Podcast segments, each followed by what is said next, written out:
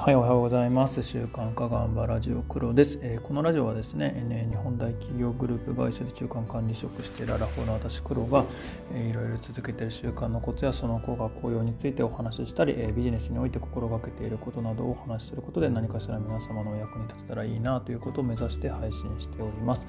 はい、えー、本日はですね、そんなわけで3月18日木曜日、えー、あと少しで土日ですね、頑張っていければと思います。で今日からですね、あの自分を追い詰める意味でも私の習慣の継続状況も報告するようにできればと思ってですね、ちょっとそんな風にもしてみます。で、えー、まあ、筋トレですが72日、え体重記録70日連続でできていまして、まあ、体重も落ちてきててですね、71キロ台になってきました。え70日前はですね、75キロだったので、まあいい感じになってきたな、なんていうふうに思っていたりしています。で英語はですねあの前にもお話ししたハマるっていうアプリをこれまた60日に62日連続でやれています。えハマるですけど徐々に難しくなってきて一発クリアできなくなってきましたがまあいいことだななんて思ってます。で、まあ、習慣が習慣が継続できてると自分頑張ってるっていうですね自己満足に浸れるので、まあ、引き続き習慣継続していきたいと思っています。はいまあ、というところで本日はですねあのワンオンワンコミュニケーションの重要性についてお話しできればというふうに思ってます。なのでちょっと今日はビジネス系の話ですね。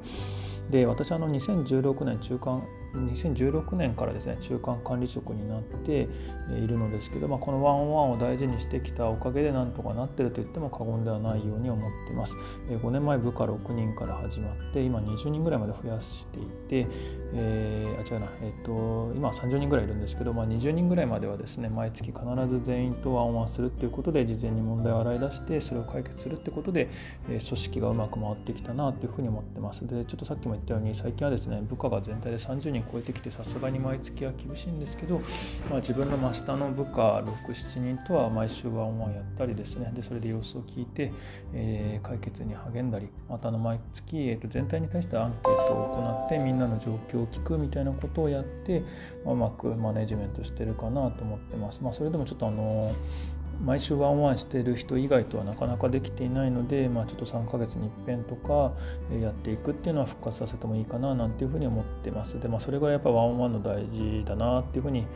感じてる次第です。本当に威力は実大だというふうに感じてます。というところで今日はですね、じゃあ具体的にワンワンの効果って何なのっていうところで、まあ、私が感じてるっていうことを、まあ、今更私に言われてもっていうところあるかもしれませんが、ちょっとお話できればと思っていて、えー、と以下3つになります。えー、1つ目、問題の洗い出しを先出しでできる、え2つ目部下との信頼関係を作ることができる、え3つ目お互いのモチベーションアップにつながるだと思ってます。はい、一個一個ちょっとお話できればと思うんですけどまず問題の洗い出しを先出しでできるですけれどもあの通常の管理職の状況ってま何かしらの問題が勃発してから動き出すっていうことになるんですね。でそうなった時ってやっぱり課題が大きく膨らんでから明るみになってくるので解決に結構非常に時間がかかるっていうことがよくあるのかななんていうふうに思ってます。あのご実感されてる方も多いかと思います。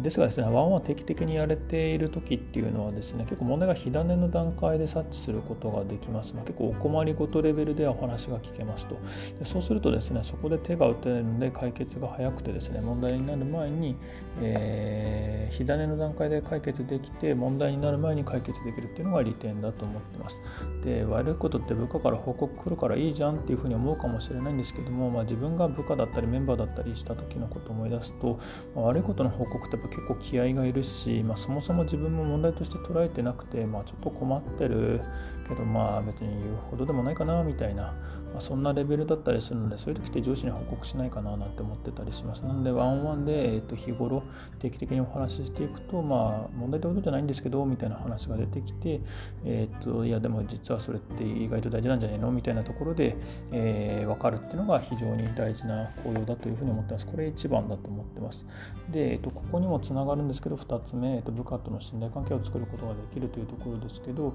あのしっかりコミュニケーションをとって困りごとが出てきてそれを解決していくと、えしっかり信頼関係を構築できるというふうに思ってますで、え一緒に仕事をする上でやはり信頼関係があるかないかで仕事のしやすさやモチベーションに非常に関わるというふうに思ってて、まそういう意味でもまず自分があの信頼を得るに値する人だというふうに思ってもらえるのが、え大事だと思ってます。で一度も関連しますけど、まあ、その話聞いて困りごとあぶり出して一歩一歩解決していくことで、え信頼してもらえるっていうところが、えっと、関係性が築けるというふうに思ってます。で3つ目、えっと、お互いのモチベーションアップにつながると。で信頼関係ができていって、まあ、困りごとも解決されてってなっていくとあの仕事に集中できる環境っていうのが徐々に整っていくっていうふうに思ってますと。そしたらもうあとは頑張っていただくだけだし成果も出やすい状況になっていて、まあ、部下の皆さんも、えっと、成功体験がつかみやすくなりますと、まあ、そうすると今度我々もあのありがとうっていうふうにあの感謝することもできるしあの部下とせの成長と成果というのはやはり上司としても非常に嬉しいことだなということで、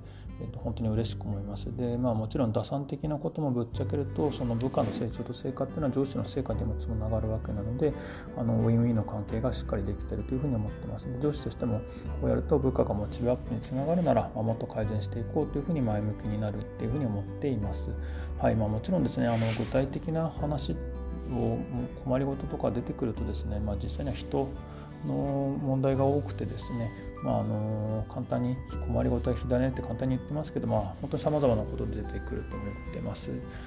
はいでまあ、それを一つ一つ解決していくのがマネージャーの人あの仕事であり醍醐味なのかななんて思ってます。で、まあ、一点自分の悩みでもあるんですけれども、まあ、個別最適になりがちになっちゃうんですよね、これ解決って。あの管理職としてですね、もっと全体最適も見ていかないといけないなっていうふうに思ってて、ここら辺が、えっと、私の自今の自分の課題でもあって、もっと大きな目線を持って、まあ、トップダウンでも、えっと、もう従ってもらうみたいなことも徐々に必要になってくるかななんていうふうに思ってて、まあ、本当難しいですね、中間管理職っていう話になっちゃうんですけど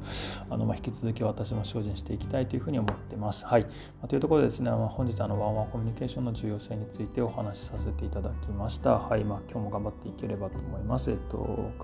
配信聞いていただいてありがとうございました。黒でした。では。